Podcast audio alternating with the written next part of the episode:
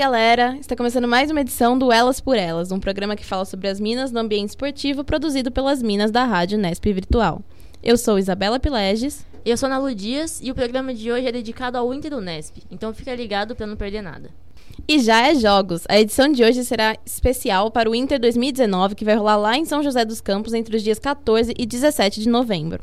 Para quem não conhece o Inter, não precisa se preocupar que a gente já te explica. O Inter é um torneio esportivo universitário organizado pelos campi aqui da Unesp, que busca promover a prática esportiva e a integração entre seus milhares de alunos todos os anos. E para nos ajudar a falar um pouco desse grande evento que é o Inter, o Elas por Elas convidou duas atletas aqui do campo de Bauru. É, a gente tem a Marina Borges, atleta do futsal e do futecampo. Olá, gente, já é jogos. E a Emanuele Andreoli, jogadora de basquete e de handball. Oi, pessoal, tudo bem? Bom, primeiro eu queria agradecer as meninas por aceitarem o nosso convite. A gente sabe que esses dias pré-inter são super corridos, então queria dizer muito obrigado por disponibilizarem um tempinho para vir conversar com a gente aqui no programa. É, eu queria primeiro perguntar quando vocês começaram nos seus respectivos esportes aqui na Unesp e se antes de entrarem na universidade vocês já praticavam eles, se vocês começaram aqui, quando surgiu esse interesse pela prática esportiva? Bom, é, eu nunca tinha jogado futebol de campo antes. É, algumas vezes assim o society, mas só de brincadeira. E a minha relação com o futsal, ela começou antes da universidade. Eu comecei por volta de 11 anos a acompanhar e a jogar. E aí eu jogava num clube da minha cidade, é, mas bem amador assim, mas tinha um time de futsal feminino que a gente treinava três vezes por semana e tinha, tipo, várias categorias e dava, sei lá, quatro times no treino. Então era bem era bem forte, assim, só que eu era bem iniciante na época, não entendia quase nada. Foi bem ali o, o aprender as, as, primeiras coisas mesmo, os primeiros fundamentos do esporte. E sempre joguei na escola, educação física, com os meninos, ou mesmo às vezes algumas meninas jogavam também. E campeonatos é, interescolares mesmo, mas jogar mais assim, entender mesmo o que é futsal, formação. Até hoje, às vezes, eu não entendo muito, não. Mas foi aqui na Unesp. Eu comecei no basquete lá na minha cidade. Eu tinha uns 14 anos. E eu aprendi, do, comecei do zero, né? É, a gente jogava alguns campeonatos, mas nunca ganhamos nada. Aí aqui na faculdade eu vim para o basquete. É, desde a primeira semana eu comecei a treinar e aqui eu tô até hoje, né? E o hand foi uma situação bem curiosa, porque eu nunca tinha jogado na minha vida. E numa final de um campeonato paulista aqui da faculdade, da universidade, eu fui pelo basquete e o handball ia jogar uma final também. E eles estavam sem goleira. E aí eu fui tampar o buraco e eu tô aqui até hoje, né? Bom, a gente sabe que o Nest de Bauru sempre foi muito forte no Inter e isso não sou eu que tô falando, são os resultados. Foram 11 campeonatos vencidos pelos atletas, que estão sempre aí conquistando bons resultados. É, com destaque para o basquete feminino, que recentemente conquistou o terceiro lugar. Ganhou bronze no Inter do ano passado, em confronto com o Prudente, que também está tendo bastante destaque nos Inters ultimamente. É, tem o vôlei, a natação e o futsal, que conquistaram também o terceiro lugar. O handball levou o segundo lugar. Enfim, muitas vitórias dessas equipes que têm tudo para fazer uma ótima campanha em mais um Inter. Inclusive, esse vai ser o primeiro Inter com a presença do futecampo feminino. Marina, conta pra gente um pouco dessa história, como foi o processo de levar o futecampo para os jogos. É, bom, conversando com a ex-presidente da Atlética, né, a Lena, eu acho que começou ali, ela e mais algumas meninas da Liga, é, em reuniões da Liga, a debater isso, se a gente queria igualdade, é... porque antes, anteriormente, a gente jogava menos tempo também nas modalidades. Aí o primeiro passo foi igualar o tempo, tanto para o masculino quanto para o feminino. E aí, por que não ter todas as modalidades iguais? Tanto é que esse ano o judô entra com, com equipe também, antes era só individual. E o futecampo, que anteriormente era só o masculino, agora tem o feminino também. É, a Atlética de Bauru foi uma das que bateu o pé, e outras também, para conseguir. Não é, não é um negócio obrigatório, porque tem, tem campos, campos que a gente sabe que as mesmas meninas jogam todos os esportes. Então não vai ter ali 11 atletas, mais todas as outras modalidades que existem, né? Então não é obrigatório, mas é, soma ponto, então vale vale muito. Acho que essa luta foi é, nesse, nesse momento que a gente vive mesmo de tentar é, trazer a igualdade de gênero para o esporte, né? Que não adianta falar que ah, tem inclusão, porque o esporte exclui muito também, historicamente falando. Então acho que foi muito legal aí dar um destaque para a Lena, que fez, foi muito importante nesse processo para as atléticas que votaram a favor e para as meninas do time desse ano também, que tem gente que nunca tinha relado numa bola e tá lá e treina pós-treino tá mostrando que é possível, que lugar de mulher é onde ela quiser. É, e essa disputa aí que a Bela falou entre Bauru e Prudente não é de hoje não, viu? As duas cidades vêm brigando de igual para igual pelo campeonato nos últimos oito anos. Bauru venceu de 2011 a 2014, com Prudente de vice, e Prudente venceu de 2015 até a última edição, em 2018, com Bauru sendo vice. É, bom, meninas, vocês que acompanham de perto toda essa preparação, todo esse treino que a gente tem para chegar forte no Inter, Bauru tá chegando forte? Olha, não é por nada não, mas eu acho que tá sim, hein? Tá todo mundo dando o sangue dentro de quadra, todo treino, todo mundo lá. Eu acho que dá muito bem para ganhar o 12 esse ano. Eu acho que Bauru sempre chega forte, né? Querendo ou não, aí é o maior detentor de título. É, não, é verdade que vem perdendo faz quatro anos. Tem muita coisa de estrutura que precisa ser melhorada. Mas eu acho que assim, é, a gente sempre teve atleta competente, por ser também o maior campus, eu acho que ajuda. A gente tem aí 19 cursos, se eu não me engano, e tem gente de todos os cursos aí espalhados pelas modalidades. E acho que todo ano chega forte. Acho que a briga é Bauru e Prudente mesmo. Essa hegemonia não acho difícil mudar, porque são os dois maiores. Os dois campos também têm educação física, que traz muito atleta. Eu não gosto muito de ficar me iludindo assim. Em relação ao 12, acho que eu viro, ah, tá em quadra, tipo assim, dá para ganhar. Não importa porque que eles venceram os últimos quatro. Ou também não importa que a gente tem 11, porque na hora do jogo ali o que importa são aqueles minutos que, que você vai ter para decidir a partida. Então, é, tô confiante, mas expectativas moderadas. Pé no chão, né? Pé no chão. Bom, as meninas vão poder falar até um pouco melhor que eu, mas a Atlética tem feito um trabalho incrível na busca por igualdade de gênero dentro do esporte. Só pra você ter uma ideia do que eu tô falando, são 11 modalidades e todas elas têm equipe feminina. E como a gente comentou agora há pouco, são destaques no Inter. As diretorias também contam com presença de mulheres no comando. A vice-presidente, inclusive, é mulher. E nós, elas por elas, estamos muito felizes com isso. A gente fica muito agradecido, muito, com muita expectativa em relação a isso, né? É uma conquista muito grande. Para vocês que são atletas, é, com, como isso reflete, como vocês têm visto essas mudanças? Ah, eu acho que a gente está ocupando todos os espaços, tanto dentro de quadra, campo, pista como na piscinas, como na, nessas partes mais burocráticas e mais de gestão mesmo. Essa parte de igualdade, eu acho que a Atlética vem fazendo um grande trabalho, que como eu falei, começou, não começou, mas desde que eu acompanho era com a Lena, que era uma presidente mulher, que trazia assuntos que antigamente ninguém debatia, assuntos que as pessoas não gostam de falar. Botava em pauta realmente as minorias e se preocupava com essas questões igualitárias mesmo. Então eu vejo com bons olhos essas mudanças. Acho que num ambiente que geralmente, historicamente, né, foi ocupado por homens, acho que é um grande avanço realmente. Acho que a Atlética vem provando, é, tanto dando é, essa oportunidade desses, da gente praticar esses treinos, de, de ter profissionais ali, de trazer mulheres. Acho que é importante ter mulheres porque não adianta nada falar que ah, gente, igualdade de gênero, a gente está conquistando grandes coisas, se no comando só tem homens. Então, eu acho que é, a parte técnica também, talvez eu não sei em números, mas eu tenho quase certeza que é majoritariamente treina, os treinadores são homens. Eu acho até que, não sei, aí talvez a Manu me ajude. Eu não sei quantas. Eu sei que no vôlei tem uma mulher no comando do vôlei feminino e no vôlei praia. É, agora, na natação também esse ano. Agora, no, não sei se tem mais algum.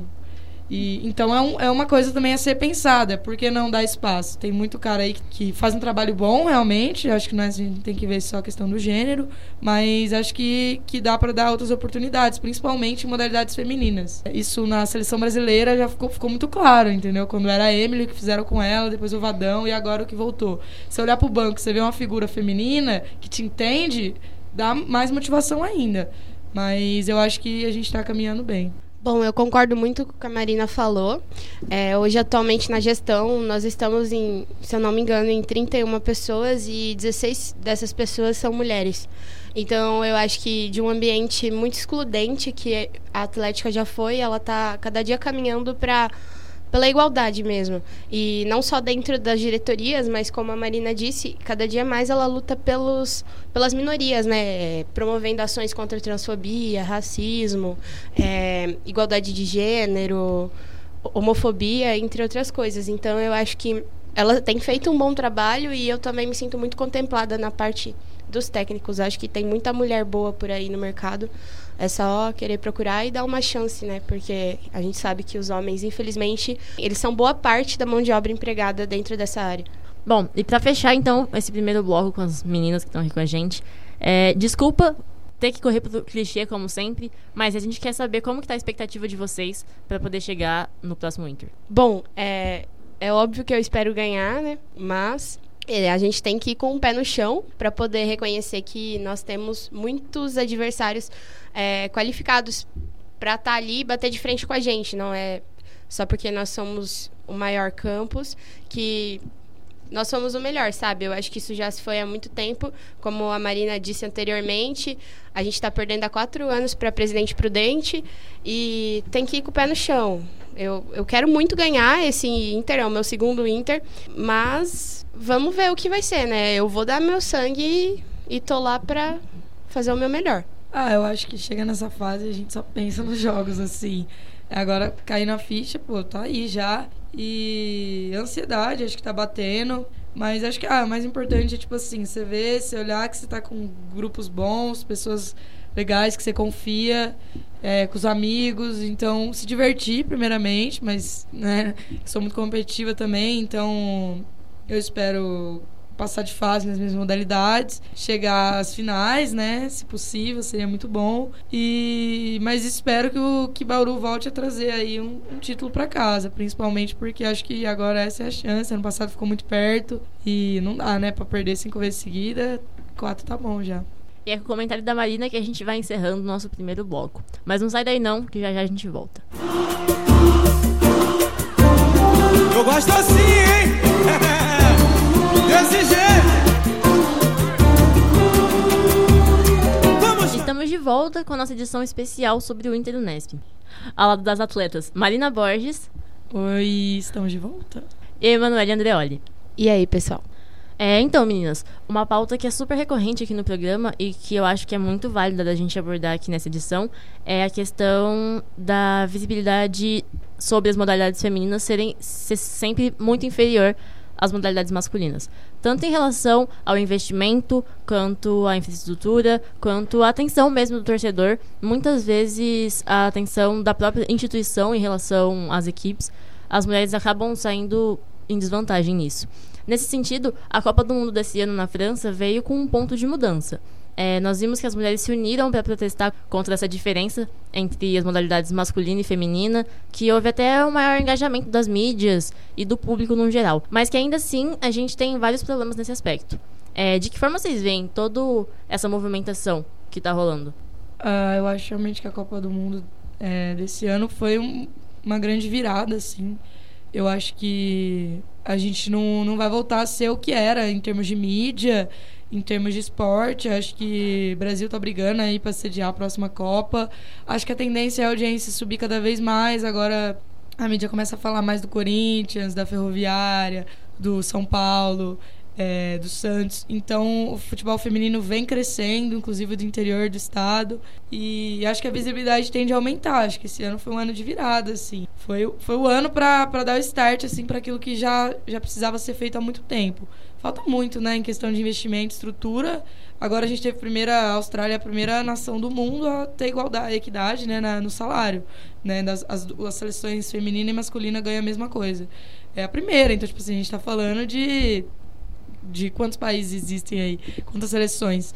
Então, é, realmente falta muito, falta muito investimento, falta muita estrutura, falta muito apoio. O preconceito é algo que a gente está melhorando, mas falta, falta muito. E quem pode ajudar é, propaganda, é, são as marcas querendo investir, é quem tem o dinheiro, né?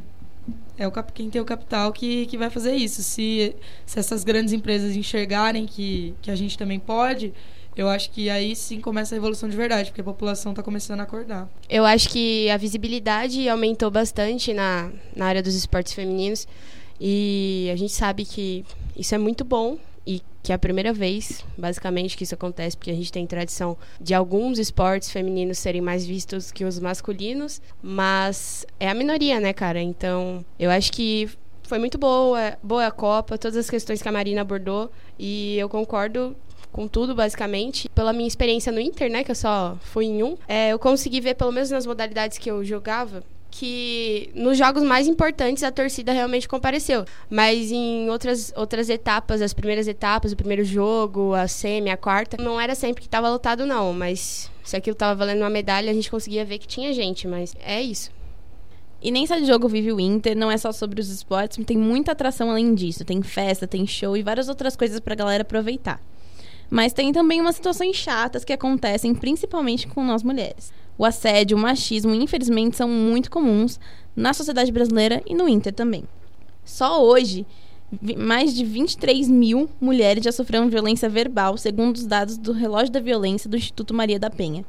Isso dá, em média, a cada dois segundos uma mulher é agredida é, verbalmente, ela é insultada, humilhada. Por esses dados, dá pra ver que grande parte da população brasileira já passou por uma situação como essa em algum momento da vida. É, eu imagino que com, com essas meninas aqui também tenha acontecido, espero que não. É, gostaria de estar errada, mas a pergunta que eu queria fazer, na verdade, a partir disso era se já aconteceu alguma vez isso com vocês nos jogos, seja da torcida ou por parte de outros é, jogadores, de vocês se sentirem humilhadas ou assediadas verbalmente de alguma forma. Então, já aconteceu sim.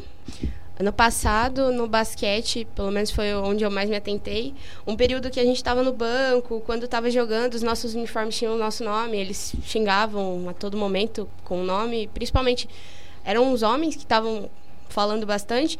E quando eu tava no banco, aconteceu de um cara subir no gradil e de tanto falar, ele derrubou o gradil em cima da gente, mas isso não deu advertência, não deu nada, porque não interferiu a partida. Mas é, são situações bem chatas que, infelizmente, e a cada dia a gente tem que conviver. E eu só espero que isso um dia possa ser amenizado e que até acabe, sabe? Mas eu acho que a gente tem um grande passo para diminuir toda essa violência que as mulheres, infelizmente, sofrem aqui no Brasil e no mundo todo, né? Eu, particularmente, sinto muito de, tipo, de não botar fé, entendeu? De, ah, porque a menina, tipo, se te ver, sei lá, saindo chuteira pra rua, vai pensar, deve jogar nada, tipo, sei lá, todos aqueles estereótipos que a gente conhece, né, de que mulher não pode jogar basquete, futebol e essas coisas. É, bom, aqui na Unesp eu acho que eu nunca ouvi, não tenho experiência. Acho que de, disso, de desacreditar, com certeza, de torcida, mas coisas que ficam invisíveis, né? Que a gente não ouve dentro de quadro. Mas, né, na minha cidade, quando eu jogava antes, assim, tarde qualquer, assim, com os moleques. Eu já ouvi coisa do tipo, ah, nossa, você tomou gol pra uma menina, ou nossa, você tomou drible de uma menina, eu não deixava. Tipo, sabe, ela chuta mais forte que você, coisas que nitidamente aí não necessariamente é, é assédio, mas é machismo, né? Então, só essa desconfiança já configura ali o um machismo, mas em questão de assédio, assim, de ouvir mesmo, eu acho que eu nunca, nunca escutei, assim, da, dentro de quadra. Uma coisa também que eu lembrei aqui ao longo da entrevista é que hum, as meninas, elas relataram, quando eu cheguei na faculdade, né, no Inter 2017, ele tinha sido aqui em Bauru, e eles fizeram um canto e sempre era pro basquete feminino, mas assim, pelo menos me incomodou bastante que elas falavam que ninguém fazia cesta por ser do basquete feminino, era a bola vai para um lado, a bola vai para outro, ninguém faz, faz cesta, o basquete feminino. Então, tipo, era sempre no nosso jogo, às vezes um jogo podia estar tá truncado, mas era só para as meninas. É, aproveitando esse gancho do que a Marina falou, do esporte feminino sendo sempre tão desacreditado, dá pra gente falar que o futebol, por exemplo, foi construído historicamente para ser um esporte voltado para homens, né? Um ambiente muito masculino. E o basquete também é a mesma coisa. A gente sempre que vê o pessoal dando atenção para esses esportes, é dando ênfase muito grande para a masculinidade que tá ao redor disso tudo. Meninas, vocês que praticam esses esportes em específico, como que vocês encaram essa situação? Ah, eu acho que a gente tem duas figuras aí que mudaram com certeza o, esses dois esportes no âmbito nacional, que eu acho que a Hortência e a Marta, é, no basquete e futebol, respectivamente. Acho que não só elas, é, por exemplo, antes da Marta teve a Cici, que é que pouca gente fala, mas que foi realmente ali foi uma revolução na modalidade. E aí a gente, a gente tende a achar que quando surge pessoas como essa, né, no esporte feminino, são fenômenos. E, e, não porque não são, mas eu acho que existem muitas Martas, Hortências, Brasil, mundo afora, e, e falta oportunidade, falta essa confiança, esse investimento, porque o esporte como um todo foi moldado desde os primórdios como como sendo de homens, né? Como sendo, pô, a gente teve o futebol proibido 42 anos no Brasil, porque era considerado para anatomia masculina, né? No, no, decreto da era Vargas dizia isso. É ridículo pensar que você, você era um criminoso se você competisse essa modalidade, se você jogasse, sei lá, na rua durante o período da, da era Vargas, é porque é considerado um, um esporte masculino. Então eu acho que, que isso vem, né? Um, um reflexo desde, do, desde a formação da, da sociedade mesmo, desde o entendimento do esporte. E acho que é complicado mudar mudar. A gente teve um, um retrocesso gigante, esses 42 anos que o, que o Brasil parou, com, deixou proibido o futebol. É complicado, é. Não, não adianta você querer que, que tenha a mesmo, mesma visibilidade. A gente tá mudando isso aos poucos. São passos lentos. Eu acho que esse ano foi talvez o maior passo que nós demos desde então. Em um, um ano conseguiu avançar, acho que uma década talvez para mais. Assim, foi realmente um passo gigante, mas a gente vem aí década após década tentando se erguer, porque realmente é complicado. É a mesma coisa que querer que o machismo não exista, é muito difícil. Eu espero que alguma geração não enfrente essas desigualdades tão grandes que a gente vê, mas eu acho que por todo esse rótulo de masculinização que faz esse os esportes femininos, apesar de estarem avançando ainda, ficarem em um nível abaixo do, do masculino. Eu não digo nível técnico, porque acho que isso não. Eu digo de investimento, estrutura, apoio. Acho que o basquete ainda hoje ele é um pouco menos visto, pelo menos na parte das mulheres, porque mal se fala, mal se vê. Ou, por exemplo, o, o campeonato correspondente feminino da NBB, é, ninguém vê. E hoje a NBB está tomando mais espaço no Brasil, mas a gente não escuta falar das mulheres no basquete de alto nível aqui. Também acho que é uma questão de trabalhar a base, porque quando você vai num clube, é, tanto de futebol quanto de basquete, você não encontra meninas pequenas de 11, 12, sub-13 sub-13, sub-15, sub-17, é, nesses clubes. Geralmente eles formam e, e, a gente sabe que o que aconteceu no futebol foi bom, essa implementação, mas é, eu acho que se a CBF não tivesse dado o toque de, dos clubes que estão no Brasileirão formarem os seus times femininos para poder continuar, talvez não tivessem sido formados. E a gente sabe que nesses clubes muitos, muitos não dão total valor para essas mulheres. Não é a mesma estrutura que os homens têm as mulheres, elas às vezes são bem menos valorizadas. Ah, eu acho que em questão de salário é absurdo, assim. Corinthians é um exemplo que já tinha, a Ferroviária também já tinha uma certa tradição, veio antes, mas a maioria de time grande da Série A não, não tinha, não se preocupava até de se tornar obrigatório, né, para competir em Libertadores. E eu acho iniciativas como essa da CBF importantes, mas gostaria muito que não precisasse dessas dessas exigências para os clubes tomarem esse, esse, esse posicionamento. E em relação ao basquete é mais complicado ainda porque a visibilidade do masculino é é muito menor no Brasil que se a gente comparar com os Estados Unidos, é. que é o primeiro esporte lá. Aqui, realmente, futebol, ele vai ser mais assistido, é porque culturalmente sempre foi assim. O masculino vem ganhando mais visibilidade e creio que com o passar do tempo, o feminino possa também se tornar mais, mais visto e mais ter mais investimento mesmo. Bom, tá chegando, o Inter tá pertinho da gente, tá batendo na porta. E a Unesp Bauru vai com força total para poder garantir mais um título. Bom, mas antes do fim dessa edição, é, eu quero muito agradecer a presença das meninas aqui no Elas por Elas. Muito obrigado por terem vindo falar com a gente. E fiquem à vontade aí para falar com o pessoal, para mandar um recado pra torcida. É isso então, gente. Eu acho que depois de tudo que a gente falou aqui, eu acho que vocês têm que estar motivados assim como a gente tá. Eu queria convidar todo mundo para estar tá em quadra, porque eu acho que a gente tá indo pros jogos, então vamos lembrar que tem gente lá dando a vida, né, cara? Tipo, a gente tá treinando o ano inteiro e eu queria que a gente também recebesse certo valor aqui da comunidade unespiana de Bauru, né? Então é isso, vem pra quadra, galera, e bora torcer aí pela mulherada. É, eu a gente treina o ano inteiro para quatro dias e que de repente esses quatro dias acabam no primeiro. Então, vão, não deixa pra ir, como, ela, como a Manu falou, que as pessoas vão quando tá final, ah, medalha terceiro lugar. Esse ano nem tem disputa de terceiro lugar. É, é, não, vão no primeiro dia, que o primeiro dia todo mundo joga. É o único dia que a gente tem certeza que vai estar tá todo mundo, que treinou o ano inteiro.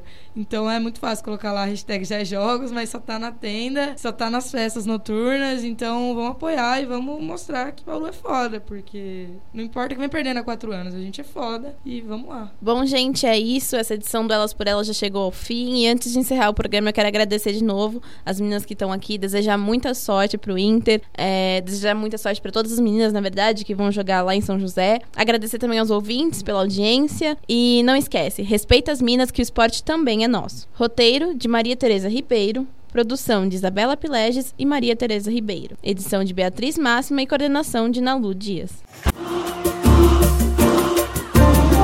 Eu gosto assim, hein?